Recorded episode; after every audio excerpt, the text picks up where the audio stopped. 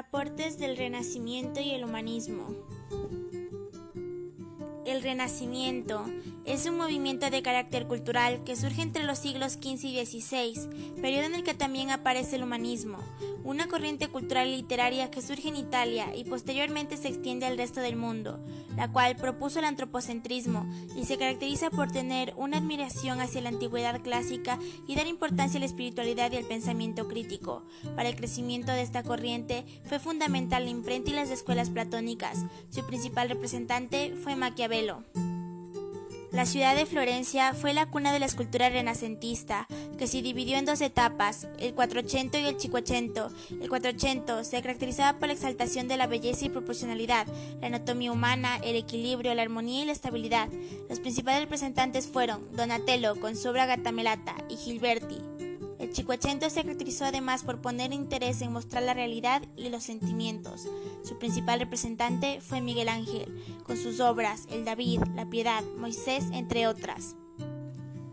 La pintura renacentista. En 480 buscaban la belleza y mostraban un interés por el volumen, el movimiento, la expresión, el paisaje, la anatomía, la luz, el retrato, las diferentes posturas y la representación de la desnudez. Los principales representantes de este periodo son Masaccio, Piro de la Francesca, Sandro y Botticelli. En el Cinquecento ocurre el máximo clasicismo y existe un mayor uso de luz y sombras.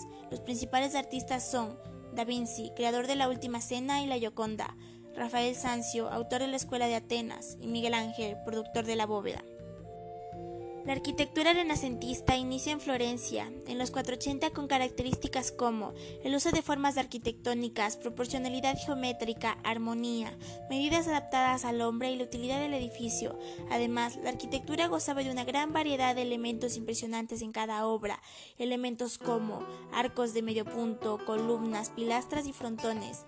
En las cúpulas se puede apreciar una linterna, un casquete, un nervio, un tambor y otros aspectos únicos propios de la arquitectura de la época. Los principales arquitectos fueron Brunelleschi y Alberti. La iglesia de San Andrés es un ejemplo de obra arquitectónica. En el Cinquecento, la arquitectura se centró en Roma y el papado eran los más interesados por el arte, por lo que éste se tuvo que adecuar a la ideología católica. Los arquitectos más importantes de este periodo fueron Pomante, Miguel Ángel y Valadio. Algunas obras son la Villa Capra, la Cúpula de Miguel Ángel, San Piero, entre otros. Los principales artífices del Renacimiento fueron Leonardo da Vinci, nacido en 1552 y considerado el primer artista intelectual, el mismo que se ve enfrentado con Miguel Ángel, debido a que tenía una envidia a su talento.